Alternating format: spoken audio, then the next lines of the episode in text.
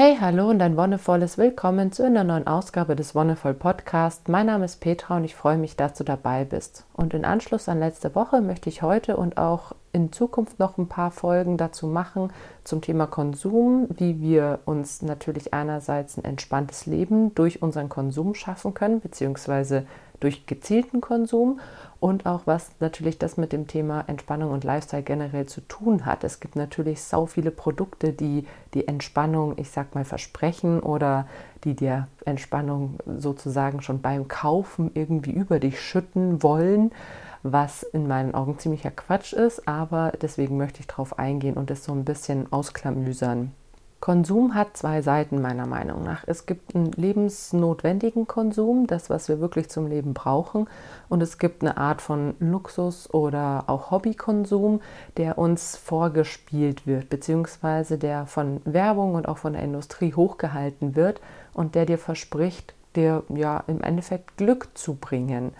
Es geht tatsächlich darum, dass es ist auch so ein bisschen aus der kritischen Theorie entlehnt, falls du auch aus der Soziologie kommst, wird dir das bekannt vorkommen, dass so die Grundbedürfnisse, die wir haben, eigentlich nicht mehr richtig gestillt werden können, außer Essen und Schlafen, wobei auch da inzwischen viel schief läuft. Und alle die Bedürfnisse, die wir so in Zwischenmenschlichen finden können, so das Soziale, die Liebe, die Nähe, das Miteinander, ist in unserer Gesellschaft sehr stark verloren gegangen. Und in der kritischen Theorie geht es eben darum, dass der moderne Konsum, die Konsumgesellschaft, dieses Loch, das da entstanden ist, irgendwie füllen möchte.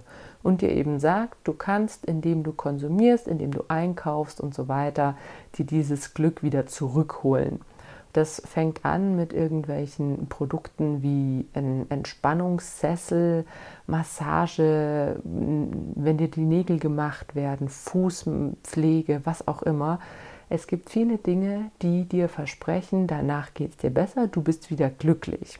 Und klar ist es, finde ich, ein zweischneidiges Schwert. Man muss sich überlegen, es gibt viele Sachen, viele Angebote, die wirklich nur darauf zielen, dir das Geld aus der Tasche zu ziehen. Also so blöd es klingt, aber das ist leider häufig der Fall.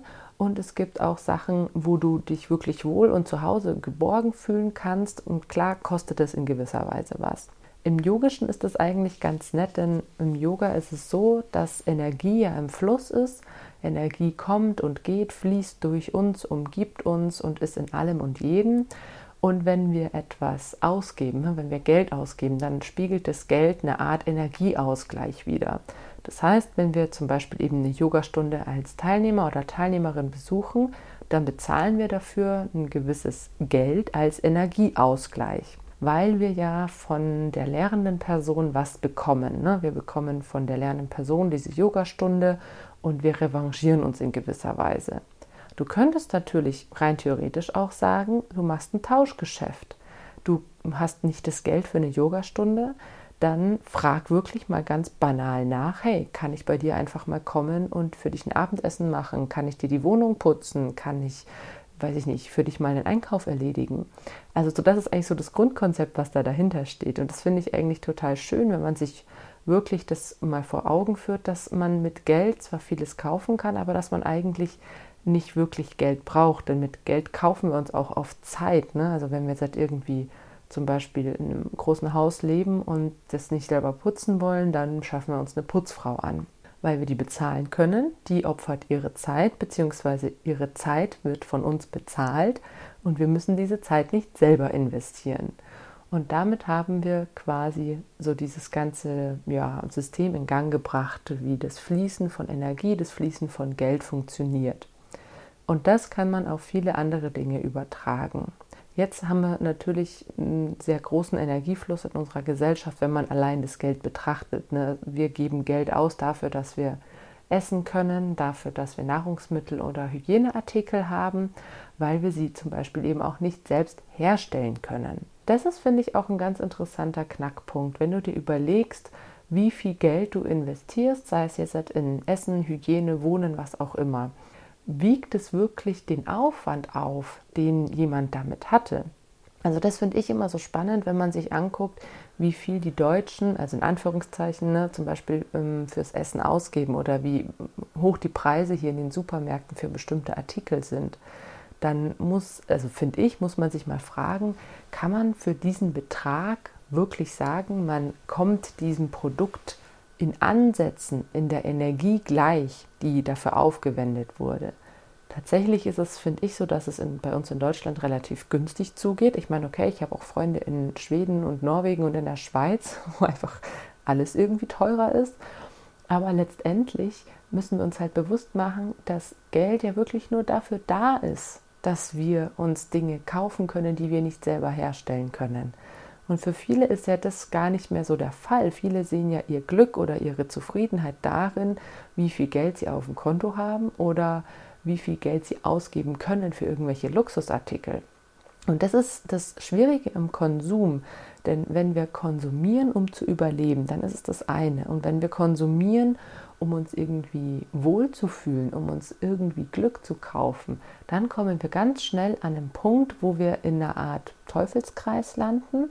Und wir fangen an zu konsumieren und wir fangen uns an, uns Dinge zu kaufen und meinen dann, wir bräuchten davon immer mehr. Beziehungsweise es stellt sich halt heraus, okay, ich habe mir jetzt irgendwie Schmuck gekauft oder ich war beim Friseur und habe mir die Haare schick machen lassen dann sind es vielleicht am Anfang irgendwelche Belohnungsgefühle. Ah, jetzt habe ich mir was gegönnt oder ah, jetzt bin ich irgendwie um einen Teil reicher.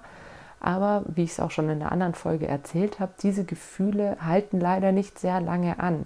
Und diese Gefühle, wenn die abflauen, dann entsteht danach ein Loch. In der Beziehung ist es dann der Fall, dass nach den Belohnungsgefühlen häufig oder im besten Fall Zugehörigkeitsgefühle kommen das heißt, dass wir uns mit der Person verbunden fühlen, aber du kannst dich im seltensten Fall mit irgendeinem Gegenstand wirklich verbunden fühlen. Viele sagen, sie haben eine emotionale Bindung zu einem Gegenstand, aber dann ist das eher was, was zum Beispiel irgendwie in der Familie weitergegeben wurde. Wenn du ein Erbstück von deiner Großmutter, deinem Großvater hast oder wenn du irgendeinen Teil hast, das du von jemand Besonderem geschenkt bekommen hast, dann kann man da von irgendeiner emotionalen Bindung sprechen. Oder wenn du eine besondere CD hattest oder Musik, die du gehört hast, dann kann man da von einer emotionalen Bindung sprechen. Aber man kann eben nicht davon sprechen, dass man eine emotionale Bindung zu irgendwelchen Konsumgütern aufbaut. Zu einer Wii oder einer Playstation habe ich doch keine emotionale Bindung. Also ich bitte dich, wenn du das von dir behauptest, dann äh, würde ich mal ernsthaft drüber nachdenken, was eine emotionale Bindung für dich eigentlich bedeutet. Das, wie gesagt, führt dann dazu, dass man nach einer gewissen Zeit in ein Loch fällt, wenn diese ersten Gefühle vorbei sind und sich dann denkt, okay, jetzt brauche ich Nachschub, ich brauche neues Futter, ich muss wieder mir was anschaffen, um neues Glück zu erfahren, um wieder glücklich zu sein. Da ist das große Problem, dass man aus diesem Kreis oder aus diesem Kreislauf nicht mehr rauskommt, denn du wirst nie wirklich glücklich, wenn du dir irgendwas kaufst. Wenn du dir zum Beispiel Nahrungsmittel kaufst, dann machen sie dich insofern glücklich, als dass du deinen Hunger stillen kannst, dass du dann wirklich zufrieden und gestillt bist in dem Moment und dann haben die auch ihren Sinn und Zweck erfüllt. Dann ist es vielleicht wirklich so. Ich freue mich zum Beispiel immer total, wenn ich mir irgendwas richtig Geiles zu essen kaufe.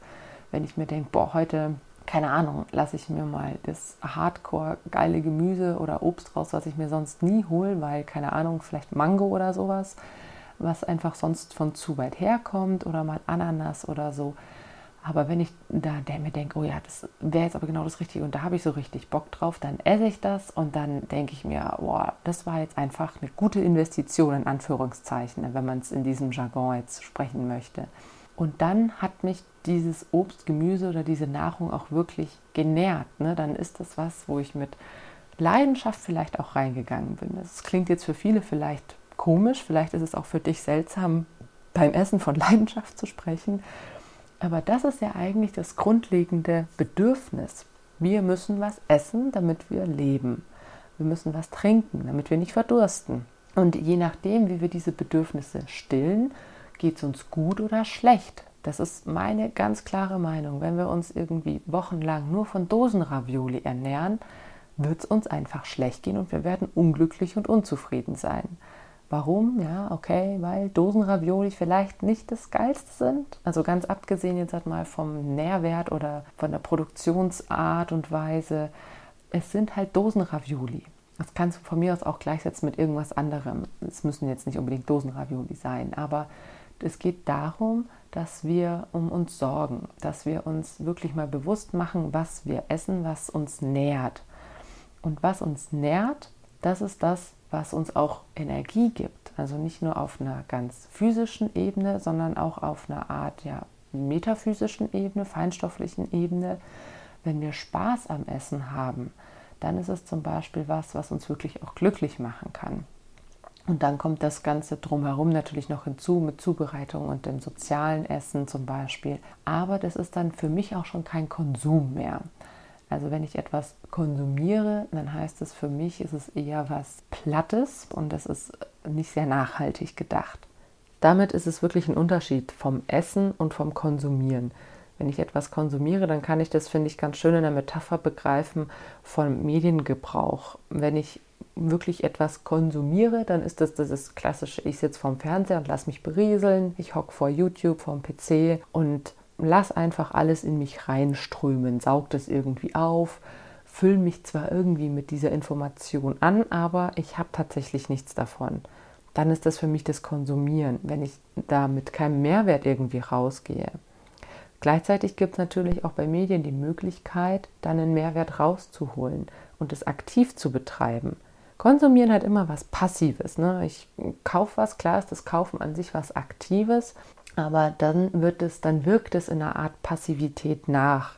Und genau das Gleiche ist es eben beim Medienkonsum, dass wenn ich etwas konsumiere, dann prasselt es so auf mich ein, dann sauge ich das irgendwie auf, aber ich mache selber nicht viel. Und das ist das, was im Endeffekt auch das Problem ist bei dieser Vorstellung von Energie und Energieaustausch dass es da eben nicht zu einer Zirkulation von der Energie kommt, sondern dass die irgendwo stecken bleibt, dass die nicht weiterfließen kann. Dass wenn wir nur konsumieren, die Energie irgendwie blockiert ist und wir dafür sorgen müssen, dass sie wieder ins Fließen kommt. Und das ist so das Problem daran. Denn wenn ich jetzt wirklich sage, ich brauche etwas, ich möchte mir etwas kaufen, weil ich etwas brauche, dann hat es nichts mit Konsum für mich zu tun, sondern dann ist es dieser Ausgleich. Ne? Ich kaufe mir ein Kleidungsstück und trage das, bis es kaputt ist. Dann ist die Energie, die ich dafür aufgewendet habe, quasi wieder rausgeflossen. Wenn ich jetzt einfach mir irgendwie 25 Taschen kaufe und jede davon einmal im Jahr hernehme, dann ist diese Energie nicht aufgebraucht. Ne? Dann, dann zirkuliert die nicht, sondern dann steckt die da fest, dann blockiert die irgendwas. Und dann ist es das Problem, das uns quasi zu unglücklichen Menschen macht, beziehungsweise das das Glück nicht fördert, das Zufriedensein nicht fördert. Das ist das, wo wir dann sagen, oh, wir brauchen irgendwas, wir, uns fehlt irgendwas. Und wir sehen nicht, dass da irgendwie tausend Taschen im Schrank liegen und dass es gut wäre, sich vielleicht davon zu lösen. Denn letztendlich ist es wirklich einfach nur blockierte Energie in einem yogischen, feinstofflichen Sinne. Deshalb kann es auch so gut tun, mal auszumisten. Wenn man ausmistet und sich von vielen Dingen frei macht, die man vielleicht eben nicht mehr hernimmt, die man lange nicht benutzt hat, die man vielleicht auch gar nicht mehr braucht. Es kann ja auch sein, dass man mal sich Dinge angeschafft hat, Laufschuhe und ist irgendwie ein halbes Jahr lang gelaufen und dann hat man aber vielleicht Schwimmen für sich entdeckt. Ja, dann ist es vollkommen in Ordnung zu sagen, man bringt diese Laufschuhe irgendwie wieder in diesen Kreislauf bringt sie weiter zu jemandem, der sie wirklich brauchen kann. Deswegen fühlt sich das so gut an, auszumisten, aufzuräumen, Sachen loszuwerden, weil damit diese blockierte Energie wieder freigesetzt wird und wieder zirkulieren kann und du auch nicht mehr in diesem Muff von alter Energie bist oder auch in diesem Muff von alten Schuhen, sondern wieder Frische reinkommt. Und jetzt kann man natürlich sagen, okay, aber wie weiß ich denn, wann die Energie von einem Gegenstand aufgebraucht ist? Und da bin ich immer ganz pragmatisch und sage halt, na, wenn etwas kaputt geht, wenn etwas von sich aus kaputt geht, wenn es abgetragen ist, wenn es ausgedient hat, wenn eine Kerze runtergebrannt ist, dann ist sie runtergebrannt. Ich muss nicht irgendwie 5000 Kerzen zu Hause haben, wenn ich irgendwie nur 10 im Jahr verbrauche. Eine Kerze an sich ist eigentlich ein ganz schönes Beispiel dafür. Es gibt ja Leute, die stellen sich Kerzen irgendwie ins Fensterbrett als Deko, weil es eben schön aussieht oder irgendwo auf dem Kamin drauf oder sonst wohin, irgendwo in ein Gesteck rein und keine Ahnung.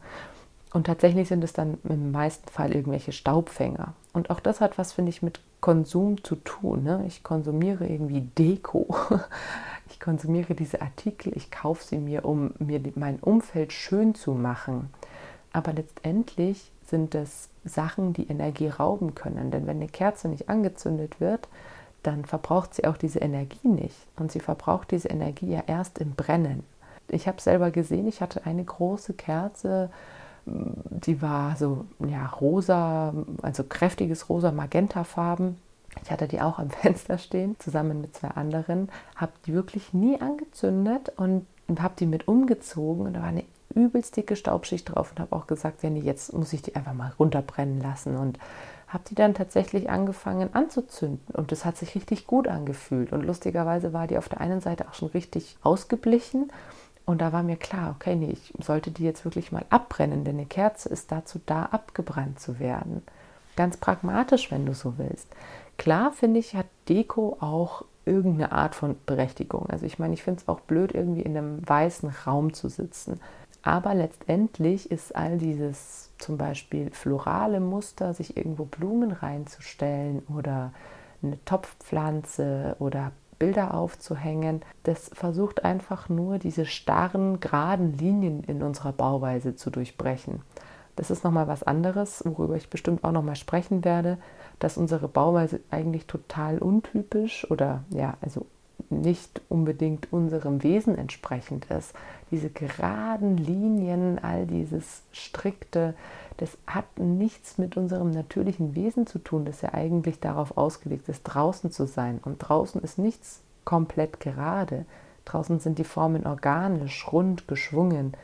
Und oft ist das Dekorieren von Räumen dem geschuldet, dass wir ja irgendwie wieder dieses Organische hereinbringen wollen und diese geschwungenen Formen wieder in diese geraden vier Wände unseres Lebens wieder integrieren müssen, damit wir uns irgendwie einigermaßen wohlfühlen. Und letztendlich ist das, das der Knackpunkt, finde ich, bei, beim Konsum. Ne? Wenn wir sagen, wir brauchen etwas, wir brauchen etwas wirklich, um uns wohlzufühlen, dann hat es wenig mit Konsum zu tun. Wir sollten uns aber immer fragen, was brauchen wir eigentlich? Ne? Wie gesagt, beim Essen muss ich wirklich irgendwie den ganzen Tag essen und auch abends nach acht irgendwie noch Süßigkeiten reinstopfen. Das ist nämlich für mich auch wieder konsumieren, wenn ich eigentlich keinen Hunger habe, trotzdem weiter zu essen. Oder muss ich denn wirklich Fernseh schauen, obwohl eigentlich nichts kommt, was mich interessiert? Das nur so berieseln zu lassen? Das sind einfach solche Fragen. Und wenn ich lerne, diesen bewussten Konsum in Anführungszeichen, also das, das Aktive, diesen Energieaustausch, wenn ich es schaffe, den in Fluss zu bringen und den am Fließen zu halten, dann kann ich mich auch viel wohler, lebendiger und zufriedener fühlen, als wenn sich diese Energie anstaut und Blockaden bildet. Und da fang einfach mal an, bei dir zu gucken, was brauchst du wirklich?